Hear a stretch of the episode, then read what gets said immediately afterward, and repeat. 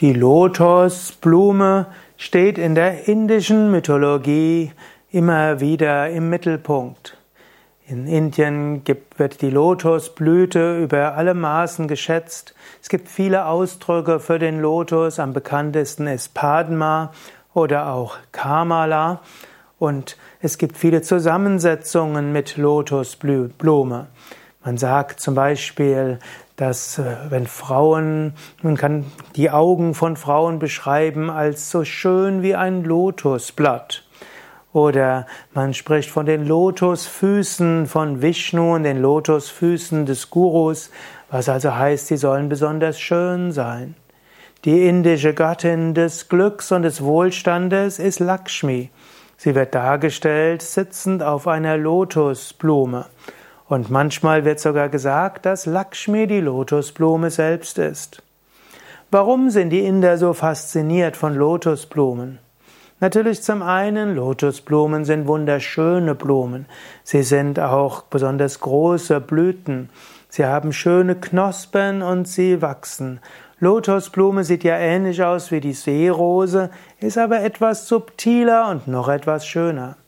Die Symbolik der Lotusblume ist auch äh, eine spirituelle. Lotusblumen wachsen besonders gut in Seen und Teichen und sie wachsen besonders gut, wenn der Teich etwas schlammig ist, wenn er also nicht so rein und sauber ist. So bekommt die Lotusblume gute Nährstoffe. Lotusblume gedeiht gut im Sumpf. Und das steht auch dafür, der Mensch kann auch im Sumpf sein, im Schlamm, in einer nicht so schönen Umgebung. Aber ein spiritueller Mensch nutzt alles, was da ist, auch den Sumpf und den Dreck und so weiter, und macht daraus Nährstoffe für spirituelles Wachsen. Und dann erblüht er und äh, schenkt anderen seine Schönheit, seine Liebe, seine Nächstenliebe und seine Güte.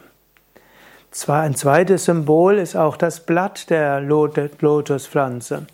Das Blatt hat so kleine Härchen und so, wenn es regnet, bleibt kein Wasser auf dieser Blüte.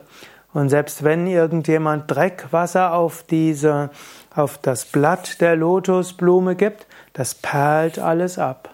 Was auch heißen soll, als spiritueller Aspirant kannst du auch sein wie diese Lotusblume. Alles kann an dir abperlen und du bleibst rein.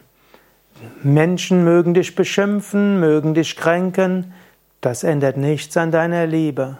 Manchmal musst du auch in den Dreck gehen, um anderen zu helfen, es bleibt nicht an dir hängen. Du behältst diese, wie man auf, auf Englisch sagt, pristine beauty, diese ursprüngliche Schönheit. Deine Liebe kann durch nichts gekränkt werden. So ist mindestens das Ideal eines Heiligen, eines Weisens, der deshalb ist wie die Lotusblüte.